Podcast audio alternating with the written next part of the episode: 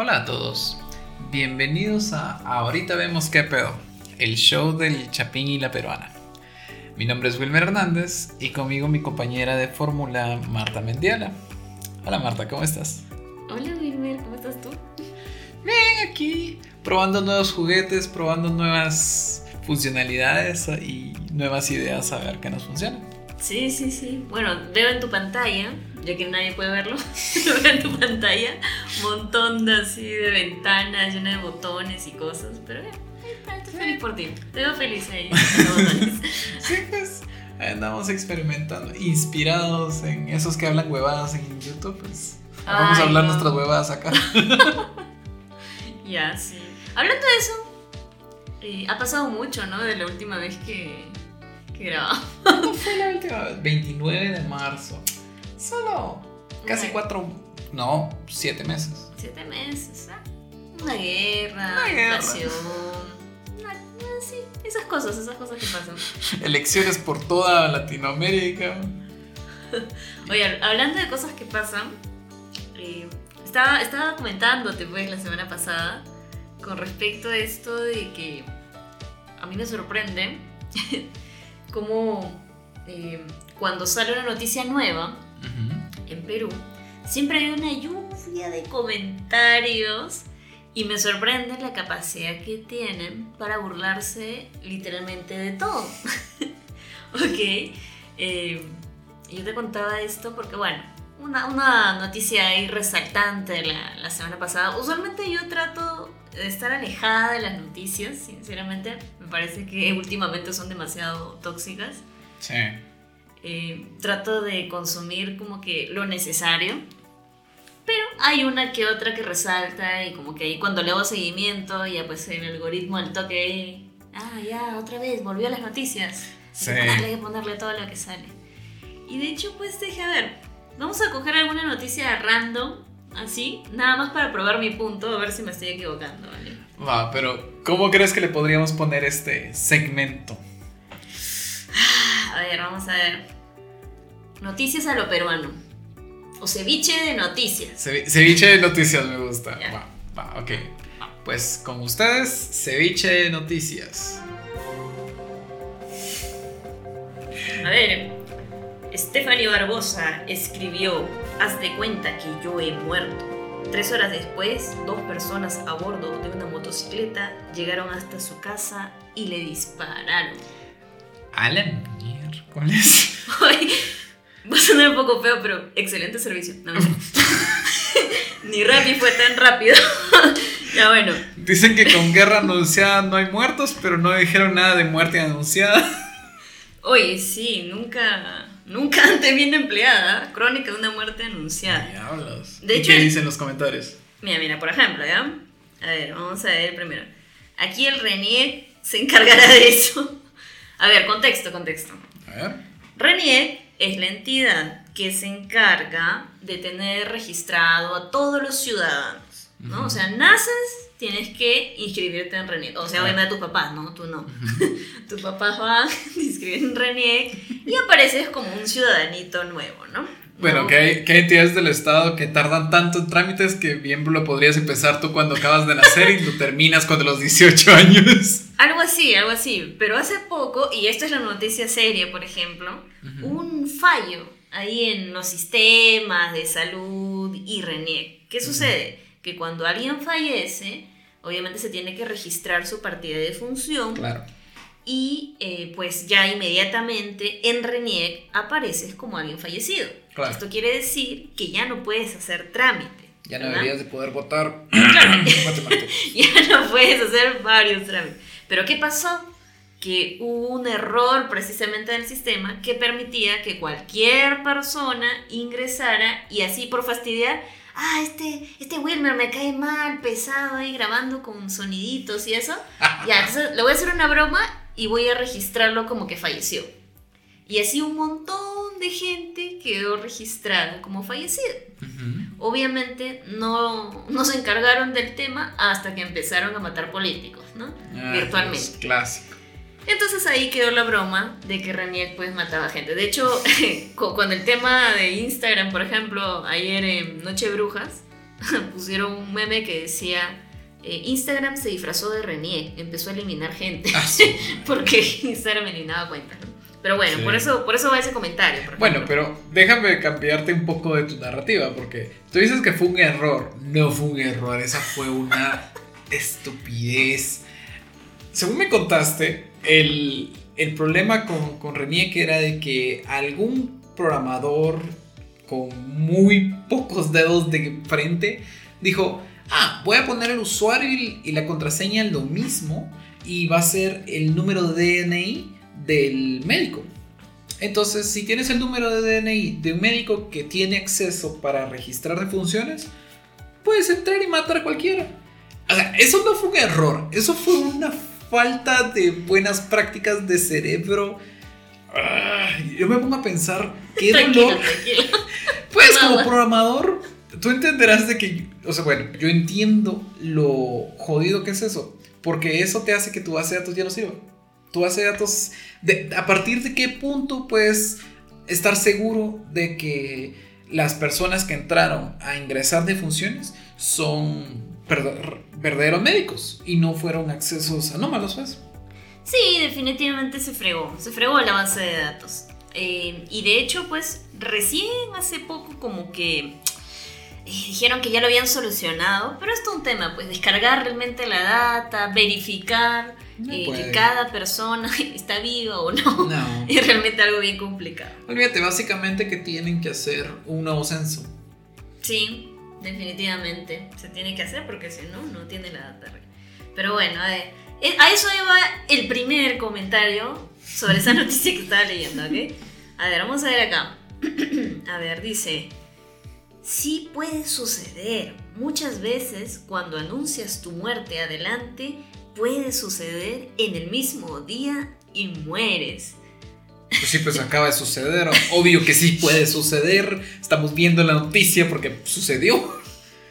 De hecho, sí. Y hay uno acá que dice. ¿Cómo, dice acá? Dice. Invocación al más allá. Luego pone, pone auto, auto spoiler. ¿Ves acá qué buen servicio? Justo lo que yo decía. Excelente servicio. El mejor spoiler. El poder de la atracción. Oye, pero eso es atraer balas. ¿no? Eso es magnetismo. Y así. Pero mira, por ejemplo, ¿ya? Pero, ¿te das cuenta de esa noticia? Bueno, ya, no sé. Ah, Vamos a ver. Esta es una noticia así un poco fuerte, ¿ya? Vamos a ir con otra. A ver. Pasemos a la siguiente noticia. Ah, a ver. Hombre espera, espera, espera, te tengo que tomar aire para leer esta noticia. Ok, me parece que es muy grande. La noticia. A ver, dice así. Hombre con pene de 24 centímetros es rechazado de trabajo porque pensaron que tenía una erección. Ok. Bueno, este... ¿Cómo así? No entiendo. Ah, lo que pasa que el señor fue a esa entrevista. Señorita, buenas tardes, mi nombre es... Y la señorita... Claro, señor, ¿cómo lo sientes? Eh, oh, oh, señor. Disculpe, ¿a qué puesto ha venido? Y entonces, no sé, es que no tengo claro la posición, pero aquí estoy. Señor, por favor, siéntese. Ya estoy sentado. Pero si lo veo parado. Ya, algo así, algo así, ¿ya? Oye, qué feo. Sí, pobre señor. O sea, honestamente. Ah, ahorita. Es, es otro tema, por ejemplo, ¿no? Según esta noticia, ya debería alguien por ahí salir. Ah, son penifóbicos. porque lo han discriminado, le han quitado el trabajo solamente porque, pues, su pene es grande. Según lo que dice la noticia. No me consta. Puta, qué feo. Es- Imagínate todos, todos nosotros que tenemos. Ay, Dios, ya. No, espérate, espérate. Ya, y- y vamos Va, a, los comentarios. a los comentarios, a los comentarios. Ya, dice ahí. Solo nos queda intentarlo una y otra vez. Ya. ¿Ah? Mira este, mira este. Me faltan 20 centímetros para alcanzarlo, pero al menos tengo, Tengo trabajo. Es hombre, siempre hay que ver la, la positivo. Sí, sí. Yo lo comprendo. Yo lo enredo en mi muslo y los compañeros de trabajo piensan que traigo una cadena. Pero hay que seguir buscando nuevas oportunidades laborales. Ay, Dios. Ah, sí, todos son pitudos ahorita. Totalmente solidario. Lo vivo en carne propia. Ah, sí, claro. Ay, ay. Para Ay, que te tragas. este está bueno. Un gran poder conlleva una gran Ah, responsabilidad. tranquilo.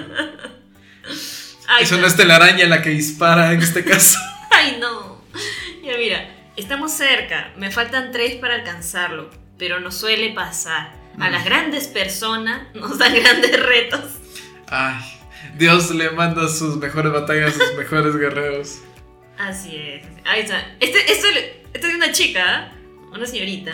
Dice, qué mal rechazar a alguien así que lo único que quiere es trabajar. ¿De dónde será para darle trabajo? Ahí tienes una interesada, amigo. Sí.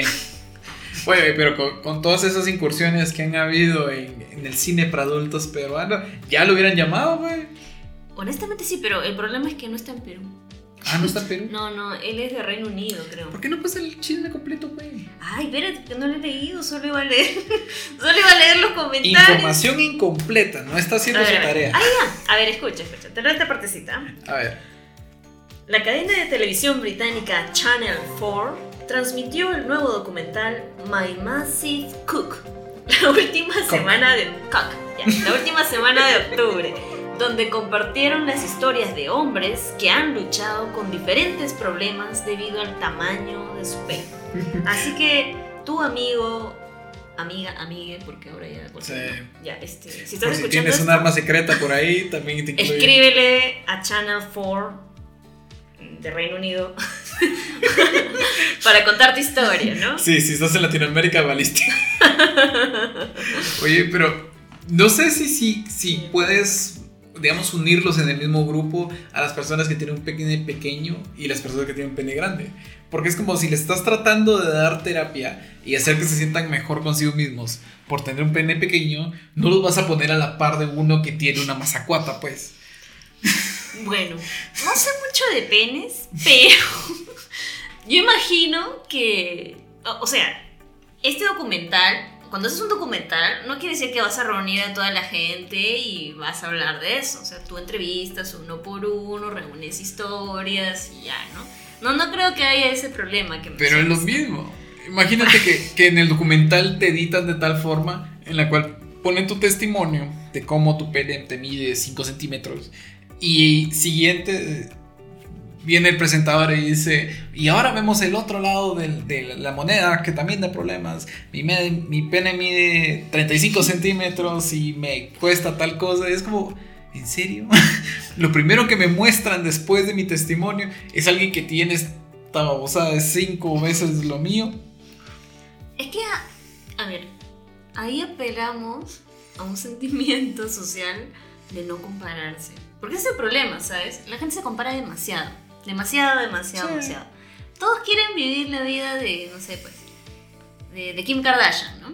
Ay, Dios. Es como que es bien gracioso porque todas las mujeres dicen que quieren ser únicas y empoderadas y, y- y tanta cosa, pero terminan todas maqui- maquillándose igualito que Kim Kardashian. Sí. Si se compra algo, si se disfraza de no sé qué cosa, ya todas quieren disfrazarse de lo mismo. Y, y así. Entonces. Cualquier. Para, para Halloween es cuando ves la mayor variación de cualquier personaje, de cualquier idea de Halloween, convertido en una versión putona. Ah, ah. Bueno, no, no generalices. No generalices. No, no, no digo que todas las mujeres lo hacen, pues, pero es cuando más ves ese tipo de ejemplares, por así decirlo, porque es como, ah, qué buena historia, qué buen personaje. El siguiente Halloween vas a ver una versión putona de ese personaje, garantizado. Es que por alguna razón el empoderamiento femenino del que tanto hablan eh, se ha convertido en un sinónimo de putería. Cuanto más putona eres, más empoderada. O sea, Ese, ¿sabes? Hasta podría ser el eslogan de una empresa ahora- hoy en día. Mientras más putona eres, más, no sé, más vendes. no sé, no sé. Bueno, tú sabes que a mí me llega ese tema, ¿no? Porque yo, honestamente, pues nunca me he sentido oprimida. seguro, según mis privilegios. Tampoco he tenido muchos privilegios, que digamos. También le pasó. Sí, pero vivimos en tercer mundo, no, no, no tenemos mucho de eso. Gracias. Bueno. Solo te cuento. Ya, sí, pues, o sea, pero nunca me he sentido, o sea, honestamente oprimida, salvo ahora. Ahora que todo el mundo te para diciendo, no, que con las mujeres pasa esto y, y que todo el mundo las trata así y todo, es como, mm, bueno, la verdad, yo nunca me a- a- hasta ahora. Ahora recién siento que, por ejemplo, me he dado cuenta una vez que viajamos a cierta ciudad del Perú, no voy a decir cuál, y ahí sí lo sentí, porque no me hablaban a mí, no me hablaban a mí directamente, sino te hablaban a ti, Ah, ya, ya sé y era como refieres. que yo le preguntaba algo y te contestaba a ti. Sí. Y era como, ok, no sé, de pronto Y desapareció. yo lo miraba con una mirada de. Yo no te estoy hablando, weón. Te está hablando ella. Sí, pero bien curioso, bien curioso, porque... Bien culero. Bien culero, culerazo, sí. Pero, no sé, sentí que... Ahí recién sentí por primera vez en mi vida que me estaban discriminando por algo. De verdad, la primera vez que sientes que te discriminan. O sea, hablo de discriminación. Eh, obviamente como mujer sí me han pasado cosas que... Yo sé que las feministas exageran mucho este tema, pero es cierto el tema del acoso. Eso Sí. sí ha pasado. Sí. Sí ha pasado y, y en diferentes edades he tenido que aprender a lidiar con eso. Y de hecho hasta ahora pasa. Yo no puedo poner ni una foto, eh, pues mía, en modo público porque no me faltan en llegar mensajes al inbox así de cosas bien raras de gente que nunca en mi vida he visto, pero de frente se creen con el derecho de decirme tal y cual cosa, simplemente porque soy mujer y subí una foto. Claro. Y vamos, o sea, yo no soy fan de las Kar- Kardashians. o sea, mis fotos ni siquiera son mostrando ni mi cuello, creo. o sea, Sí. honestamente, a lo mucho sale mi cara, mi oreja, pues no sé, les excita mi oreja. No sé. Oye, yo, yo, por puro burbo me gustaría saber cómo es un día normal en la vida de estos tipos que empiezan a, acosar a las mujeres eh, por internet, enviándoles mensajes de que, ay, sí, mamita, y esto que le harán. ¿Cómo será? Es como que se levantan, se cepillan los dientes y después le, no sé, le pegan a su mujer y después empiezan a ver el teléfono mientras están, no sé, eh, la mitad del trabajo sin hacer nada y es como, vamos a, vamos a buscar qué, mujer, qué fotos de mujeres me gustan y les voy a escribir, o si quieren ver mi pene. Es como, ¿dice?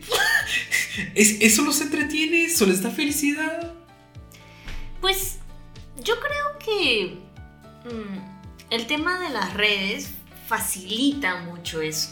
Porque tú sabes que es muy sencillo crearse una cuenta falsa con un nombre falso X y llevar ahí lo peor de tu humanidad.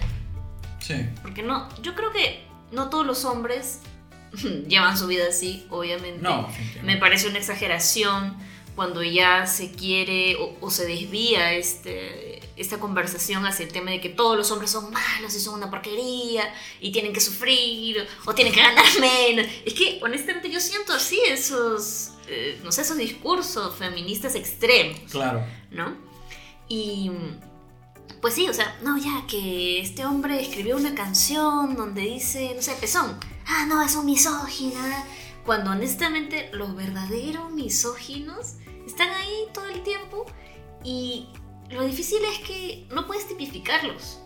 O sea, Claro. no es que haya un solo perfil, ¿no? Como para decirte, ah, es un hombre que se levanta, va a tales lugares a trabajar y todo. Ujú. No, es un tema de cómo lo educaron. Claro. ¿Cómo lo educaron en casa? Porque todo empieza de ahí. Si le enseñaron, si su papá respetaba a su mamá o, o una hermana o una O a prima las si tenía, mujeres que, A las mujeres. la calle. a las mujeres en general, o cómo se expresaban, ¿no? Entonces, claro, si creces desde, desde siempre escuchando cómo menosprecian a las mujeres o cómo simplemente pues las ven literalmente como un objeto, Ujú. eh, te va a parecer lo más normal del mundo. Sí. Ahora, honestamente, hay toda una hipocresía aquí con Hollywood y, y con la gente de la televisión y todo, porque siempre dicen, no, no, es que acá las mujeres se empoderan este, no las degradamos y todo. Y yo me acuerdo que ha habido un montón de programas, al menos en Perú, de, de, de canal de, de señal abierta, por decirlo así, en el cual todas las siempre han salido calotas, o sea, sin ropa, ¿no? O sea, con ropas muy pequeñas, en programas cómicos y todo. Por ejemplo, ¿ya? Hablando de, de ese programa, HH, Ajá. de Hablando Vegadas, eh, es el primer lugar cómico donde veo que no ponen una mujer desnuda o una mujer con prendas súper chiquititas para hacer humor. Claro. ¿Vale? O sea, y eso que ellos le dicen de todo, ¿no? Obviamente porque su humor es pues bien ácido, ¿no? Bien, Sí. bien ácido. Por eso tienen como dos denuncias penales. tienen más, tienen como tres, creo. Pero es un humor bien ácido, pero no ponen una mujer ahí No. diminuta, eh, con ropa diminuta a mostrarse ni nada.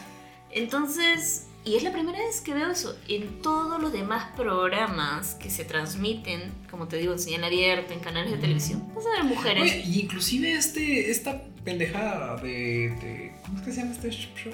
Amor y Fuego. Que es Ah. un programa meramente de chismes, que todos los días tiene un chisme nuevo, que es como que esta se costó con esta, que este es fiel a este. Ah. Y hasta en ese programa que en teoría se enfoca en los chismes, la presentadora esta siempre sale toda apretada, toda, ah, es hasta asqueroso, honestamente. Pero me imagino que hay muchos hombres que, que les gusta eso y también les llama, no. Lo que pasa es que es televisión, pues. La televisión lo que hace es apostar por las cosas que funcionan, entre comillas. O sea, que Claro. siempre funcionaron. ¿no? La televisión nunca se va a preocupar por realmente dar algo bueno. Es curioso, ¿no? Cómo, ese, cómo esa industria se ha quedado ah, congelada en el tiempo, básicamente. O sea, sigue generando un chorro de plata, pero no tiene que apegarse a los estándares, mm, ¿cómo decirlo? Modernos. Y están bien, pues, no- sí- sigue generando plata. Entonces digo yo, ¿hasta qué punto la, la televisión? Porque, por ejemplo, en Guatemala es lo mismo. Eh, no tanto, bueno, la verdad es que llevo mucho tiempo de no ver eh, televisión por, eh, de canal abierto, pero por ejemplo, sí me recuerdo que estaban eh, competencias como combate o programas Mm. así, en los que lo mismo, eh, todos salían como que en ropa súper pequeña y se andaba sexualizando. Inclusive aquí, por lo que yo vi, no, no soy gran seguidor de ese, de ese show. Se sexualizaba hasta, lo- hasta los hombres, las mujeres y los hombres, porque les ponían ropa bien pequeña a las mujeres y a los hombres igual. Es como que cualquiera bus- buscaban cualquier excusa para quitarles la camisa y cosas así. Pero eh, en sí aquí en Guatemala siento yo que la, la televisión abierta ha sido más para shows que, te, que no te dejan nada, más que... ni siquiera puedo llamarlo entretenimiento en lo personal, pero siento que el, el mayor problema de la televisión guatemalteca ha sido las, los medios que tienen, básicamente que monopolizado eso, porque todos tienen la misma narrativa y es como ah, sal- sale algún escándalo de corrupción o algo así y todos los medios de canal abierto eh, van a enfocarse en algún otro aspecto o tratando de cubrirlo con otra noticia o algo así. Entonces es tan descarado que realmente no sé, honestamente no sé quién vería la televisión de canal abierto y lo más triste es de que sé que lo hay. Sé que hay muchas personas de recursos que solo les alcanza para eso. Y no, y digamos, ven una verdad a medias o ven una verdad, eh, ¿cuál sería la palabra? Como alterada. Entonces, pero al menos creo que tanto, tanta afición como en Perú por uh, programas en las que las mujeres tienen que estar sobreinterpretadas o, o, en, o casi en cueros, creo que no lo hay, pero no sé. Nada, te decía que se convierte en un, un instrumento de manipulación. Sí, ¿Por qué? Porque como bien dices, claro, eh, obviamente empiezan a darse cuenta quiénes van a consumir esto, ¿no? Ujú. Entonces, en vez de tratar de dar algo bueno, algo útil, algo que realmente sirva, no, no, no, démosle de qué está buscando el gobierno. Ah, está buscando tapar tal cosa, que pase disimulada, que la gente no le dé tanta atención. Vamos a crear una noticia o a resaltar algo. Por ejemplo, a ver, la semana pasada, ¿no? En Perú últimamente se ha vuelto un lugar bien interesante con respecto a las cosas que pasan. Cada semana pasa algo nuevo. Sí, bien colorido. Bien colorido. Pero, em, bueno, a ver, este caso de la embarazada fantasma, por decirlo de esa manera. A ver, sucede así. Eh, todo comenzó porque se hizo viral una noticia de una mujer embarazada que había salido a dar a luz, supuestamente, había tomado un taxi y nunca había llegado a la clínica donde, lo espera, donde la esperaba su familia. Entonces, esto obviamente disparó alarmas, la familia denunció la desaparición, eh, habían pasado 24 horas desde que, desde que pues eh, la señorita había reportado que estaba saliendo hacia la clínica. Y pues inmediatamente empezó toda una campaña, todos compartiendo la foto de la señorita, diciendo, porque realmente era algo un poco estremecedor, ¿verdad? O sea, pensar que una mujer embarazada desaparezca cuando está a punto de dar a luz. No, claro. Eh, bueno, es algo fuerte. Entonces, todo el mundo estaba bien, bien enganchado con esto. De pronto, pues de una manera bien eh, particular. El Estado se metió en eso, salió el ministro de Salud a decir, ah bueno, apareció, apareció, la señorita apareció eh, en la madrugada del día siguiente, apareció en la casa de un familiar y luego la llevaron a un hospital, ¿no? Pero la noticia era de que ella había aparecido sin el bebé y con rasgos de haber sido golpeada. Entonces, ya cuando ella estaba en este hospital, sale el ministro de salud que fue a verla personalmente, etc. y a conversar con los médicos que le habían estado haciendo análisis y salió a decir en televisión nacional que la señorita no había estado embarazada, quien según los análisis que le habían hecho no presentaba ni que estuviera embarazada en este momento ni que lo haya estado alguna vez en la vida. ¿no? Obviamente términos médicos. ¿no? Claro. Eh, y eso fue como que bien extraño, porque de pronto la ministra de la Mujer eh, salió a responder y dijo que no, que se tenía que investigar, que no se podía dar por hecho de quién no estaba. Y entonces hubo una, confusión tremenda. Esto justo fue creo que jueves de la semana pasada o hace dos semanas. Y todo el fin de semana las personas estaban bien confundidas. Sí. Eh, bueno. Sobre todo porque desde que desapareció ella, empezaron a culpar al taxista, después, porque en teoría había sido a través de una aplicación, después dijeron de que no, que... Y, había mucha, mucha información sin corroborar, siento que eh, andaba volando por ahí, entonces decían de que había sido de tal aplicación, que ni me acuerdo el nombre, y después la, eh, pues, el departamento de, prensa de la, de la, aplicación salió diciendo no, no hay registro de este usuario que haya tomado un taxi a esa hora. Entonces después dijeron, bueno, el taxi tal vez era, no sé, era en la calle o algo así. Eh, después empezaron, creo que salió la familia de la chica a tirarle, no, amenazas, pero eh, diciendo que había sido su, pareja. que tal vez su pareja había quedado con el niño, que la o sea, empezaron a tirarse la culpa entre todos, se volvió súper mediático y siento que desde el inicio, o sea, desde que tú me contaste de que se había metido el, ministro, de salud, es como, ok, aquí hay algo raro. Sí, eh, luego, claro, aquí ve este tema también de lo que estábamos hablando hace un momento, con respecto al, a, lo peligroso que es el discurso feminista extremo. A la pareja ya lo, estaban interrogando como principal sospechoso hasta que ella aparece. Y ya lo dejan, le toman declaración y todo y, lo dejan ir. Y honestamente siento que fue quizás adrede, quizás algo torpe. Honestamente la prensa de Perú, a mi punto de vista, cada vez es más mm, decadente. Porque siempre están con esto de, ah, se acaba de fallecer alguien o algo grave ha pasado como esto, por ejemplo, ¿no? Que, que la chica estaba desaparecida, iban con la familia, empujarles el micrófono y así es que sienten y a llorar y todo. Cuando apareció eh, la chica, salió del hospital después de que había ya el ministro dicho que ella no estaba embarazada, fueron a buscarla también. Y empezó a declarar, ella seguía insistiendo que sí, que su hija estaba desaparecida, que ella sí había estado embarazada. Eh, y la prensa ahí atiborrándola de preguntas, eh, obviamente sacándole el, jugo a la noticia, por decirlo de una manera. Oye, pero es que los peruanos realmente tienen un fetiche con los, con los chismes. El morbo. El, morbo. Es que, morro. Eh, por, ejemplo, cuando los casos de este futbolista del Gato Cuba con su ex esposa y todo.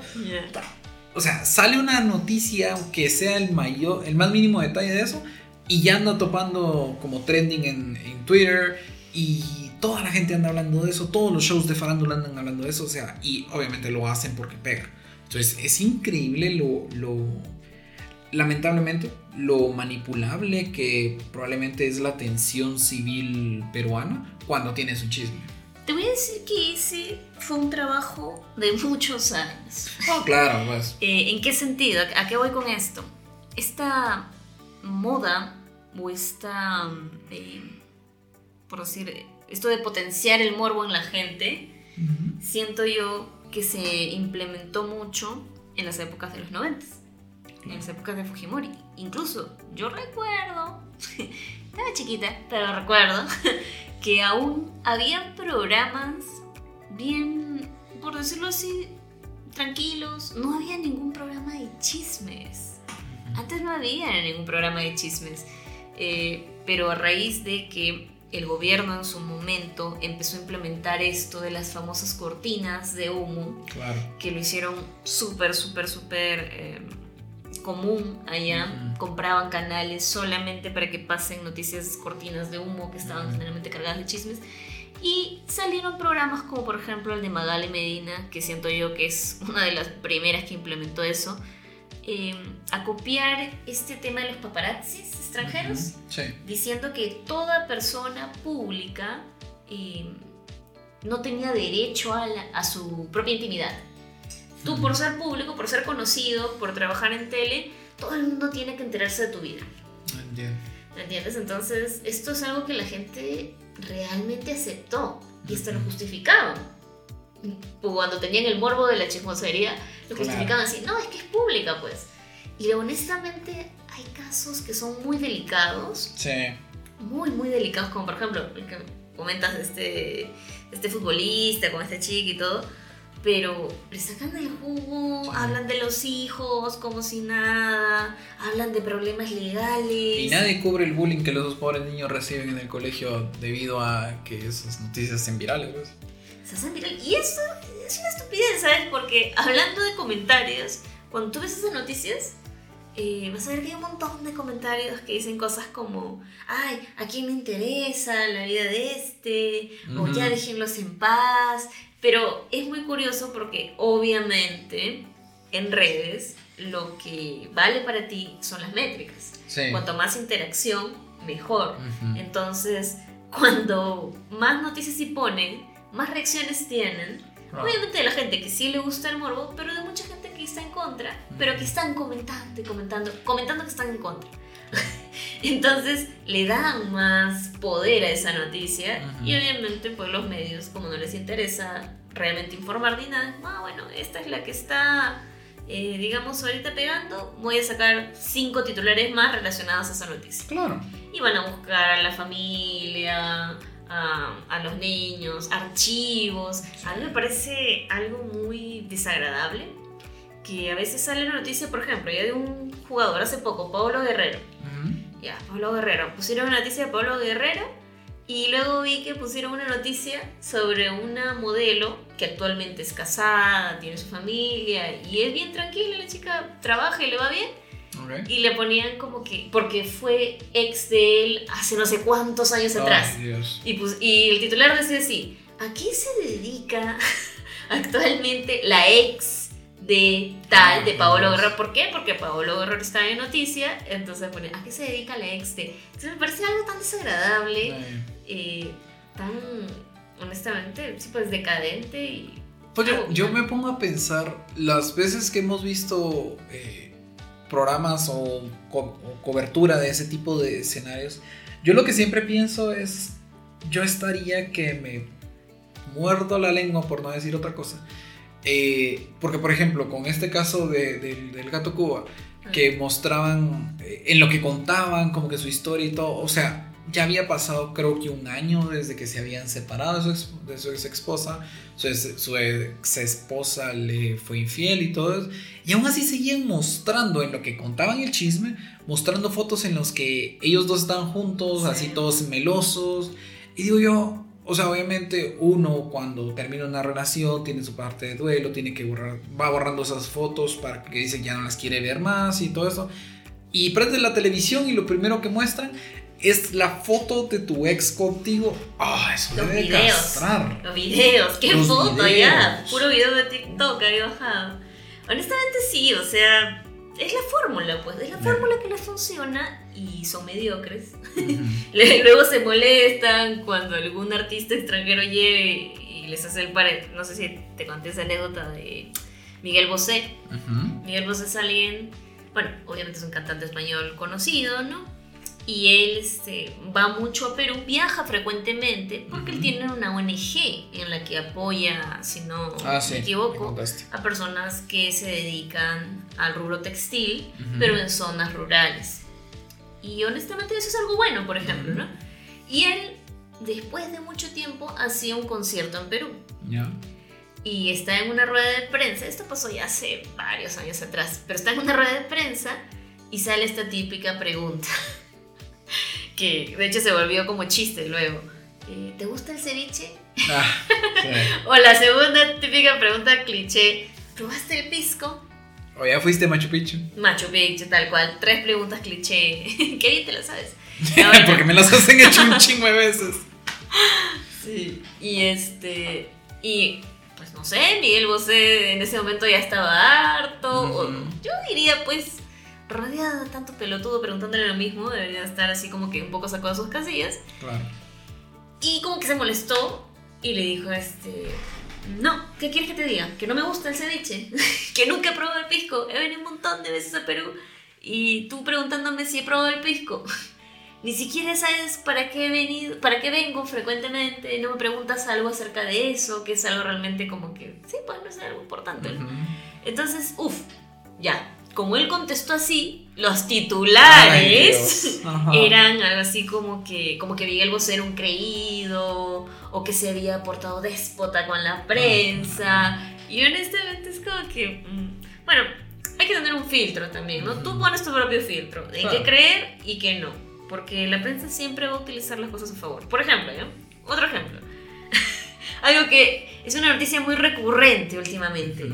Y dice, analista de comercio exterior, ganaba, no sé, pues ya, 200 dólares mensuales y ahora puso su OnlyFans Ay, Dios. y le va, pero espectacular, se compró tres casas, cinco Sí. carros y algo así. Y tú lees la noticia y es como que, ok, ya, y pone un montón de noticias de eso. Y es como que, ok, o sea, ¿qué, te- qué me estás queriendo decir? Que la única forma actualmente para una mujer de hacer dinero es tener un OnlyFans. Así parece. Así parece, ¿verdad? Porque ya... ¿Y, y por qué resaltar esto de es profesora, es, este, no sé, era arquitecta? O sea, ¿por qué esa Sí. comparación tan odiosa? Hasta cierto punto de, de meritar todo tu esfuerzo, pues, estudiando. Y sí, y, y lo peor es de que en OnlyFans están que ya no caben. O sea, e- esa- mercado que era, que era un nicho que llegaron a explotar muchas, eh, por así decirlo, emprendedoras, porque realmente fueron las primeras que estuvieron en la, en la plataforma y todo, eh, vino a diseminarse y ahorita, y inseminarse también, pero, pero ahorita llegaron a un punto del cual casi todas tienen un OnlyFans y hay lamentablemente muchos usuarios que están suscritos a 6, 7 y modelos diferentes. Imagínate, solo con eso ya es un costo de 60 dólares al mes. Solo para poder ver a 6 o más eh, mujeres en cueros. Y es como, en serio, y, y estamos en un punto en el cual esos que se convirtieron en millonarios, claro, cada vez van a sus- eh, surgir menos y menos. Lo mismo que pasó con YouTube, lo mismo que pasó con, no sé, con hacerse eh, influencer en Instagram, lo mismo que pasó inclusive con, pues con todas las cosas que, que, que dicen, TikTok. así, cuando entré con TikTok también, entraron los primeros, pegaron y se volvieron súper eh, súper adinerados, súper populares y ya. Entonces ahora, está tan sobrepoblado que ya nadie va a lograr hacer eso. Pero los medios siguen diciendo y siguen diciendo. Y lo peor es de que lo volvieron un movimiento social, que es como, eh, ¿quieres eh, hacerle un favor a las mujeres? Empodérate y pon tu OnlyFans. O sea, imagínate escuchar ese argumento. Bueno, quitémosle el OnlyFans. Es como, ¿quieres, eh, no sé, empoderar a las mujeres? Desnúdate y tómate fotos y videos y véndelos por internet. Imagínate que hubieras escuchado eso, que eso hubiera sido el discurso feminista de aquí hace cinco años. O sea, es que vivimos en, un- en unas, una línea de tiempo bien rara. Mira, es muy gracioso porque a mí me llegan muchos comerciales de OnlyFans. Sí, no sé. por escucha, solamente por el hecho de que soy mujer, ¿eh? qué. Ya sé. So- soy mujer y no me había dado cuenta. Eh, ¿Por qué a mí no me salen? Yo también soy guapo. Mm, Pero no eres mujer, pues. Ah, Tienes eso que tiene el señor bien grande. Entonces ya por eso no. Pero bueno, el punto es de que a mí me llega a mí me llega un montón de publicidad en la que me dicen eh, tal cual como dices tú, emprenden OnlyFans, este, pero me lo venden como que realmente tú puedes hablar de lo que quieras. ujú. Pero imagínate, pues yo con mi cafarena aquí al cuello, explicándoles de comercio exterior. Ay, Dios, y claro. honestamente yo, solo por el morbo, le pondría así mi, mi, mi signo ahí en las redes que tanto me cuesta mantener. Pero es Ajá. como que ya, mi TikTok, mi Instagram, Facebook, ah, mi OnlyFans. Pero para no- nada más por el morbo, porque sé que irían solamente... Sería como este meme de, de Moe, ¿no? Lo haces entrar a tu OnlyFans y ¡zas! Le enseñas de comercio. Exacto, exacto. No, y, y- y es la clásica, porque ponele en, en YouTube, nunca falta. ah, muchas veces vas a ver canales que voy yo, digamos, protagonista es una mujer, y todas tienen un video en la que preguntan. Abriré mi OnlyFans, voy a abrir mi OnlyFans, mi OnlyFans para cuándo. Y todo eso es meramente porque dicen, ay, le estoy le- leyendo los comentarios de mis videos anteriores y utilizan ese comentario y probablemente solo dicen, no, siguiente pregunta. Pero por ese segundo, dos segundos de su respuesta, ah, ponen el clickbait en el thumbnail, lo ponen en el, en el título y es como, bueno, ya no me estoy, estoy dejando de ser viral, estoy, mis videos ya no están teniendo tanto pegue, ah, voy a sacar uno diciendo que, o alu- aluciendo que voy a abrir un OnlyFans o que lo estoy considerando. Y sabes que un montón de calientes le van a dar clic. Y es como, es en serio, eso es lo, a lo que tienen que recurrir todos ahora para, para tan siquiera tener una idea que puedan esparcir. Mira, yo siento que mm, todo depende en qué cosa en su momento te enseñaron desde joven a admirar, ¿no? Si a ti te enseñaron a, admirar la atención de los demás, eso es lo que vas a buscar. A tal punto que no vas a tener criterio de decir, oye, ¿realmente esto es algo bueno para mí? ¿Es algo que me va a afectar en el futuro? ¿Aprovecho mi momento? Yo siento que la gente no se lo está preguntando. No. La gente simplemente está actuando en automático con base en lo que la misma sociedad le dice que es lo, lo mejor. Claro. Siento que hay demasiada gente sin personalidad eh, simplemente cayendo en lo que todos caen. Yo solamente recuerdo una frase que pues va a sonar el momento nerd, el momento nerd, pero es de Rita Levi Montalcini. Ujú. Ella es una premio Nobel de Medicina italiana y ella decía, las mujeres inteligentes nunca han necesitado mostrar otra cosa que su inteligencia. Sí. Entonces, es verdad. O sea, eh, puedo sonar muy boomer tal vez con, con esa frase, pero honestamente yo siento que es así. Sí, Siento es que hay un montón de mujeres que yo admiro que no son mediáticas para nada, pero que han hecho cosas. Y yo admiro eso, admiro que las hagan. Admiro que en su mm, área de influencia cambien cosas. Y son cosas que no se ven porque no son comerciales, pues. Claro. A ellas nunca las vas a ver en OnlyFans. pero son personas que vale la pena admirar. A ellos nunca les van a hacer un artículo de "Eh, hizo tal cosa y ahora gana millones. No, no, no, no, no. no. Porque, pues, por ejemplo, ¿ah? Mira, mira esta tontería. Hace poco una noticia en Perú de una señorita que tenía, tiene 16 años, o sea, le falta un año para acabar el colegio, Ok. ¿vale? Y a esta chica se le ocurrió eh, enviar, bueno, ¿cómo se dice? Aplicar a distintas universidades del mundo. Si no me Ah. equivoco, aplicó a 20 universidades de distintos lugares del mundo. Sí. La aceptaron en 10, incluyendo Harvard, creo que Cambridge, no sé qué otra más conocida. Pero esta chica de 20, o sea, de 20 universidades en el mundo al que se atrevió a aplicar, la aceptaron en 10. Claro. Anda a ver los comentarios. Ay, Dios. Anda a ver los comentarios. Eran cosas como, ay, este, quitándole oportunidad a otras personas, ni siquiera sabe lo que quiere. ¿Por qué mencionaban esto ni siquiera sabe lo que quiere? Porque la señorita se le ocurrió que ella tiene en su mente tres opciones. Quiere estudiar o derecho, o creo que administración internacional, y bueno, algo más que ahorita no recuerdo. Pero eh, tiene esas tres profesiones en mente, todavía no se ha decidido cuál, pero decidió ir por esa estrategia. Claro. Y pues, ¿no? Esto de, ay, quitándole oportunidades a quienes sí ya tienen claro que quieren, otros que ponían, ¿y para qué hace eso si ni va a poder viajar? otros que, ah, este, ojalá que le den una visa, pues. O sea, honestamente yo decía, ¿es en serio ese tipo de comentarios? No importa que ella al final no vaya a ninguna. Yo que admiro que se haya atrevido a hacerlo. ¿Cuántos Claro. jóvenes de su edad los ves siquiera creando su currículum Sí.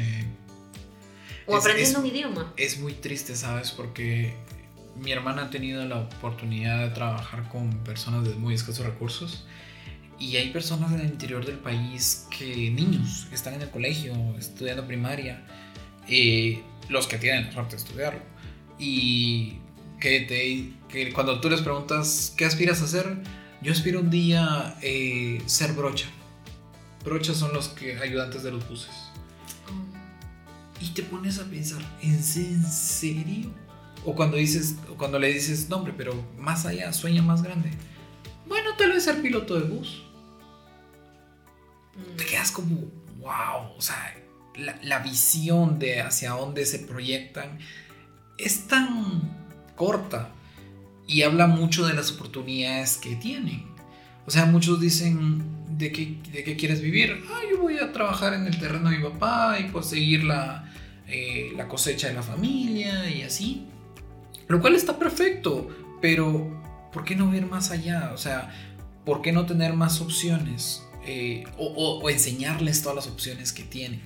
Pero lamentablemente por esa falta de acceso a la información es que muchas personas no ven otras, otra mejor opción.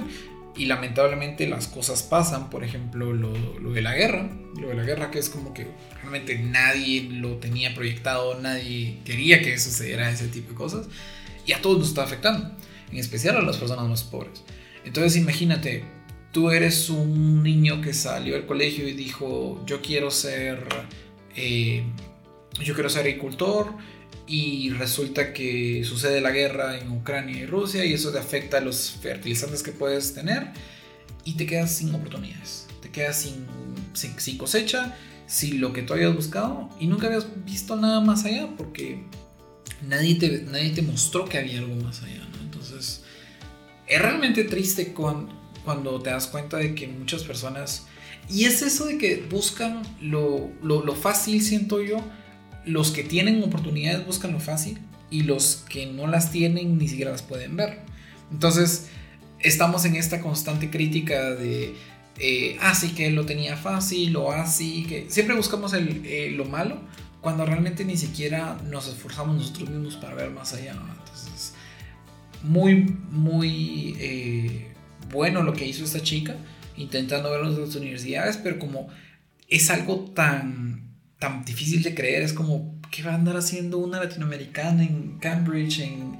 No, hombre, vos dedicate a, a, OnlyFans porque, porque eso es lo más fácil. O dedicate a la agricultura, o dedicate a administración de empresas, o lo que sea. consejos mediocres para una para, para un éxito mediocre, por así decirlo, en vez de decirle, no, apuntale a, Cambridge, apuntale a trabajar a Tesla, a Google, lo que sea, porque... Eh, ¿Por, qué no, ¿Por qué no recomendamos eso? ¿Por qué no mejor le decimos, no, hombre, conformate con esto? Porque yo siento que la envidia corroe. Sí. O sea, hay. A ver, momento de cuento. hay un. Eh, no, sé si te has escuchado esta, esta historia de. Bueno, Apolo o Zeus. Ah, perdón, es Zeus, es Zeus. Zeus y el, el envidioso. Sí, Zeus, el, el envidioso y el avaro. Mm, ¿No? Ya. Resulta que habían dos amigos, uno era muy envidioso y el otro era muy avaro. y no te lo puedo creer. ¡Qué plot twist! Y de pronto un día se les aparece Zeus y le dice a los dos amigos, em, así como se pues le gusta tontear ahí con los humanos, divertirse un poco. Está aburrido ahí y, va y dice, ¿qué onda mucha? bueno, no, ¿quién Dios te va a hablar así? no, escucha pues, le dice este, a ver, voy a otorgarle eh, deseos a los dos. Deseos. Deseos. ¿Qué Zeus? Deseos, deseos. ya, güey, le voy a otorgar un deseo a cada uno. Espérate, espérate. eso merece. Está. ya muy lento, muy lento. ¿eh? eh, perdón. Todavía estoy aprendiendo, Pe. Ya, bueno. Le dice así, pues, voy a traer un deseo a cada uno. Ok. Con la condición de lo que pida el primero, se le va a otorgar al segundo el doble. Ok. Entonces, el avaro, ¿no? Se van a las manos, le dice al amigo, ya, pide tú primero, le dice el envidioso. Ya. Pero el envidioso, como no podía soportar la idea de que el avaro iba a tener el doble que él de lo que pidiera, dijo, quiero que me arranquen un ojo. quiero que me arranquen un ojo. ¿Para qué? Para que al amigo avaro le arranquen dos. Claro. Entonces, siento que esa fábula pequeñita eh, realmente sí ilustra muy bien hasta dónde llega la envidia. ¿No? O sea, hasta dónde de, te cuento, ¿no? Hasta prefiere hacerse daño a sí mismo con tal que el otro sufra. Porque que el otro no tenga más que... Que el otro no tenga. Sí, y si tiene, que, que, sea lo peor, pues, o sea, que se joda, ¿no? Entonces, ese es el problema con la envidia. Entonces, mm. y lo digo, o sea, yo lo noté clarísimo cuando empecé a leer los comentarios de esa noticia, me quedé muy sorprendida porque días atrás había visto una de esta noticia de, de estas chicas de OnlyFans y todo, y ando viendo los comentarios. Obviamente hay muchos comentarios realmente machistas. Pero hay otros de mujeres que decían, bueno, si es su manera de emprender, pues qué bueno por ella. Y había muchas que realmente aplaudían eso. Y decía, ¿y cómo no hay ningún comentario que realmente aplaude lo que esta niña hizo? Claro. Después se quejan de cómo está la sociedad, de por qué las chicas salen embarazadas tan temprano o de todos los problemas que eso genera, cuando realmente vivimos una sociedad que las empuja a eso, que aplaude eso, ¿no? Que aplaude que, que las mujeres cada vez sean más eh, orientadas a lo sexual, curiosamente en un mundo que buscan que no las sexualicen. Como esta tontería de Scarlett Johansson. Scarlett Johansson. Sí. ¿No? Saludos a la vecina, ex vecina. ya bueno. Por ejemplo, ¿ya? Porque resulta que esta Scarlett Johansson dice que no quiere que la sexualicen. Ah, sí. Pero cuenta la anécdota de que su compañero, mientras estaban grabando Her, ella tuvo que hacer la voz de fingir un orgasmo. Y que el compañero no, no pudo aguantar, no sé, eh, no sé, el efecto que tuvo su voz en él y tuvo que pedir que paren. Y, y se fue para regresar luego a seguir grabando. Claro. Entonces, a mí me parece una estupidez porque digo, esta chica busca que no la sexualicen. O dice. O dice que busca que no la sexualicen. Pero en esa misma entrevista donde afirma que no quiere ser sexualizada, cuenta una anécdota que pues absolutamente la sexualiza. Oye, pero fue en la misma entrevista. En la misma entrevista. Ah, conchuda. es que, en teoría, eh, el desarrollo de la conversación iba hablando de su carrera, de cómo había empezado, de que ahora quería papeles serios, ¿no? Mm. O ya no tan sexualizado. Y pa, pa, pa, salió esa anécdota y, y la contó, ¿no? Ujú. Que honestamente me pareció muy innecesario y yo como si fuera el compañero del que ella habló me sentiría muy incómodo. Claro. Porque es algo realmente muy... ¿Qué necesidad había que lo, que lo ventilaras, pues? Y esa película es de hace tiempo Sí. y nadie habló de ese tema. Claro. Hasta que ella lo ha contado ahora en la entrevista en la que espera no ser sexualizada. Claro. Pero pues... Porque ella es una mujer que se, que se da a respetar. Sí, es que eso es... Ya te he dicho ya, o sea, hay muchas conversaciones que están siendo distorsionadas. Como por ejemplo, a ver, Black Adam. Uf. Por Dios. A ver. Honestamente, lo voy a decir. Siento que es la mejor. O sea, ay, ¿cómo te digo? A ver. Ya, suéltala, hombre. Siento que Marvel prostituyó a los superhéroes poniéndolos en un pedestal demasiado comercial donde los ponen tontos en exagerados. Miren lo que han hecho con Thor en Love and Thunder. Ay. Thor Love and Thunder. Qué horrible película. Pérdida de tiempo. Eh, ¿Y Guns N' Roses? No sé. Sí. Cada cinco minutos ponían una canción de Guns N' Roses o hacían una referencia. Era como que muchas nos costaron los, los royalty de, de las películas, de las canciones de Guns N' Roses, nos salió en 3 millones de dólares, así que pónganla donde puedan. Vamos a sacar hasta el último centavo esta bolsa. Qué horrorosa, qué horrorosa. Entonces, yo siento que las películas de Marvel, pues, con afán de venta, películas, series y todo lo que últimamente Sí. han estado produciendo con afán de venta, han distorsionado historias que realmente eran muy buenas. Claro. En su momento, cuando tú, bueno, yo así como un poquito nerd que soy, Un poquito. un poquito nomás. Este, alguna vez vi una entrevista que le hicieron a, ¿cómo se llama? Ay, Dios mío, me olvidó su nombre. Stan Lee Stanley. Ujú. acerca de los inicios de Marvel. Y él cuenta cómo se inspiraba para desarrollar los personajes, Claro. dar realmente eh, cosas muy profundas con respecto a la formación del personaje en sí, de lo que vive, de Claro. lo que él quería. Por ejemplo, el tema de Spider-Man, ¿no? Dice, él hizo que sea un héroe que esté tapado completamente porque cualquiera podía ser, ser Spider-Man. Claro. Entonces me parece algo muy lindo. Y así como eso, tiene muchos personajes con mucha profundidad. Pero pues, obviamente, eh, por un afán de marketing, de venta rápida, qué sé yo, eh, les han dado, siento yo, características que no están acorde con lo que inicialmente eran las historias. Entonces esta película de Black Adam, a mí me encantó. Sorprendentemente, ¿ah? El otro día cuando la fuimos a ver, y dije, bueno, ya. Sí, iba pues, medio regañadientes, como que bueno, está Bueno, ya, pues no Yo tengo quería nada que hacer otra hacer. cosa, pero no lo diré. Yo voy por la cancha. Poporopo, poporopo. Sí, poporopo. poporopo. Por favor, pues, nuestro público es internacional. Perdón, perdón, voy por el poporopo. y, y pues ya. Este, pero cuando empecé a ver la película, oh, sorprendida primero por la actuación de La Roca. Me encantó. Mis Me respetos. encantó la actuación de La Roca. Mis Honestamente, vi a La Roca y dije, ¿dónde ha estado ese actor todo este tiempo? Sí, porque grabando esa película parece.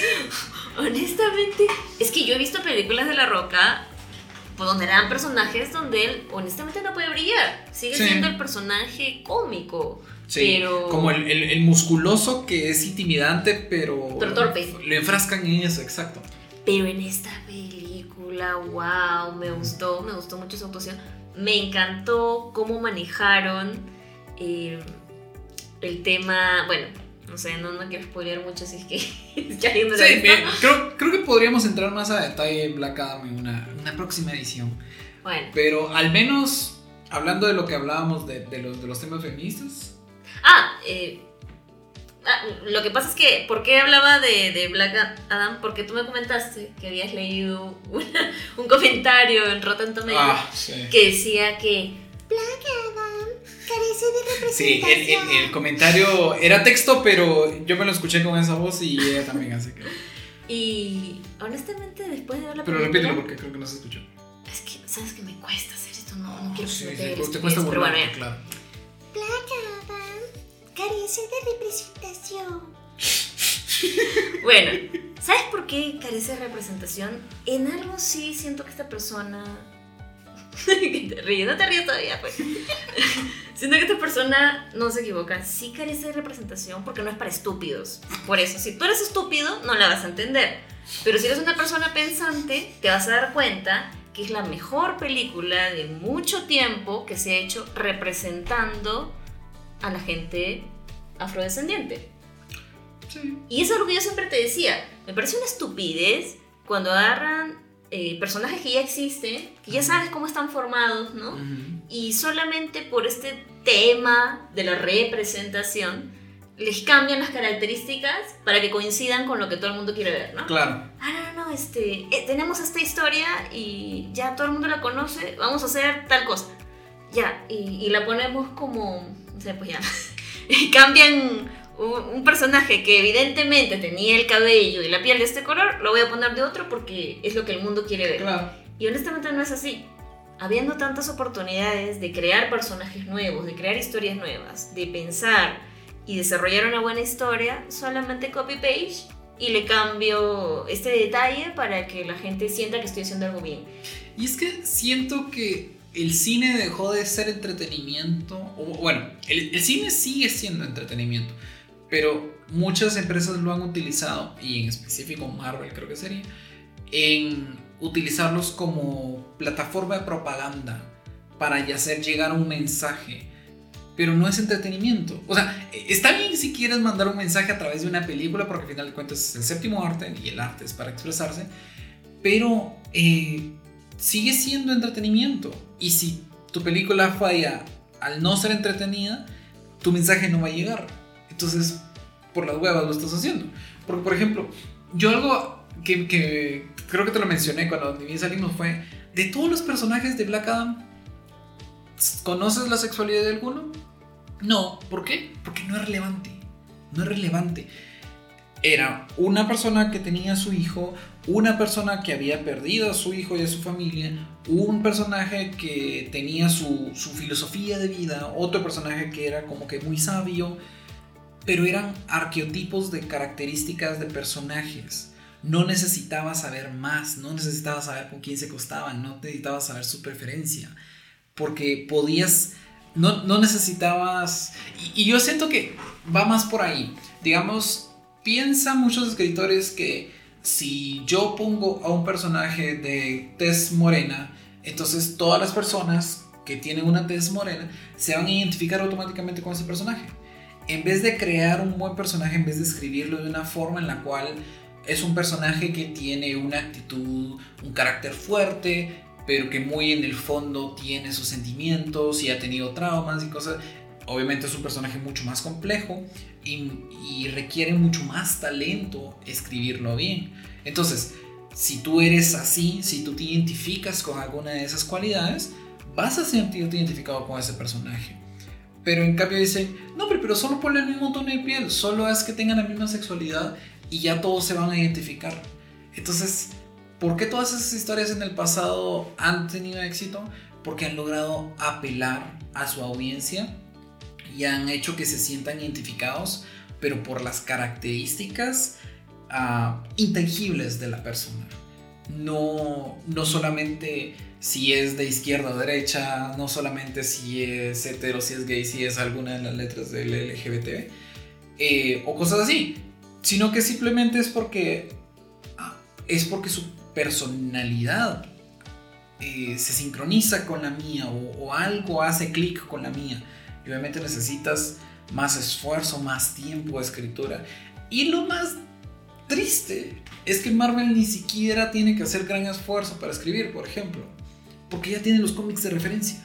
Exacto. Ya tiene los personajes creados. Ya, ya tiene la tarea hecha. Solo cámbiale el nombre, pon, ponle CGI y la, la mandas. Pero no, ellos quieren enviar mensajes de sus y, digamos ideologías sociopolíticas.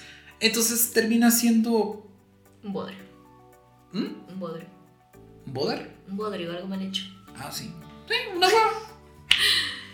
Es que mira, Marvel pertenece a Disney ahora, ¿verdad? Sí. Es que Disney pues se mete con ese rollo. Por ejemplo, Sí. de- honestamente, ¿ya? hace poco hubo todo un revuelo por el tema de la sirenita. Ya. Dos. ya, bueno. Dos veces ha sucedido eso y volverá a pasar de, dice las escrituras. Ya, pero por ejemplo, ya la sirenita y bueno, que todo el mundo, que, que no estaban de acuerdo, que sí estaban de acuerdo, qué sé yo. Honestamente, tienen un personaje como Tiana, de la princesa y el sapo, Claro. Que es una gran representación de una persona afrodescendiente. Sí. Es una chica trabajadora, es alguien que no pensaba en que un príncipe la salve. Ella en su mente tenía, yo voy a trabajar duro y voy a conseguir mi restaurante. Eso Claro. es lo que quería. Entonces, No la ves diciendo voy a poner mi OnlyFans. No. no, no, no, en esos tiempos todavía no existía. Gracias No, porque faltaría que saquen un personaje así, ya. Eh, no, no, no. Uh. Imagínate una princesa Disney. la princesa que descubrió la putería. Ah, Ay, Dios mío. No, no, no. Y, o sea, tienen un gran personaje como Tiana y están haciendo esta mamada de la controversia con Ariel y no sé qué. Este, solamente para crear controversia. Sí. Nada más. Para apoyar el hormiguero. Y ahora yo digo, honestamente estamos en una sociedad tan fácil de engañar. De manipular. Porque, sí, de engañar y de manipular, porque la diversidad no es algo que se ha inventado en, estos, en estos 5 o 10 años, no sé. No. La diversidad ha existido toda la vida. Ujú, Lo que está mal es la desigualdad. correcto. Que algunas personas tengan más derechos o quieren imponer más derechos que otras. Eso es lo que está mal. Pero no es algo que recién la gente está descubriendo, que todos somos diferentes. Siempre hemos sido diferentes. Claro. Y aún así, siendo diferentes, existen grupos. Grupos de personas que comparten las mismas creencias, los mismos gustos. Y la idea de convivir en este mundo loco es precisamente respetar. Pero ninguno de estos discursos se lanza hacia el respeto, sino se lanza hacia la confrontación. Y así no llegamos a ningún lado. Llegamos a otra guerra. A otra guerra, tal cual. Pero bueno, ¿Quiénes somos para juzgar? ¿quiénes somos nosotros para.? Bueno, segui- seguiré viendo OnlyFans. seguiré viendo. Ah, no. Pero bueno, eso es lo que sucedió esta semana. Eh, y nada, veremos si, si funciona este, este formato. Si no, pues sí los dedicamos a OnlyFans porque no, hay que ver de dónde se saca plata. No dedicamos a mucha gente, pero bueno. Bueno, Te apoyo. Me dedico. Voy a lanzar mi OnlyFans. No, ya. Ah, pero bueno, como siempre ha sido un placer tener esta conversación contigo. Y nada, suscríbanse, sigan el, el podcast en Spotify. Y ya veremos más adelante. Estamos probando nuevas ideas. Estamos viendo si podemos hacerlo un poco más seguido. Así que manténganse al tanto. Y ya. Acá no se puede dejar mensajes, nada, ¿no? No, es una hueva, solo en, en Spotify no se puede. Pero creo que sí va a valer la pena porque, digamos, hay cosas que podemos compartir en la pantalla y cosas así. Entonces, vamos a ver en formato YouTube, tal vez. Sí, ¿no? Porque sería chévere así que, que la gente escriba abajo, no, no estoy de acuerdo con lo que estás diciendo. ah". Ajá, y después nos burlamos de sus comentarios. eh. Oye, No. bien chévere. no, no, no, no, no. No, nada de burla, nada de burla. Bueno, gracias, Wilmer. El placer ha sido todo tuyo. Ah, mentira. mentira, mentira. Bueno, hasta una próxima oportunidad, pues realmente lo pasé genial, como siempre me lo paso contigo. Yo también. Eh, gracias por escucharnos y hasta la próxima.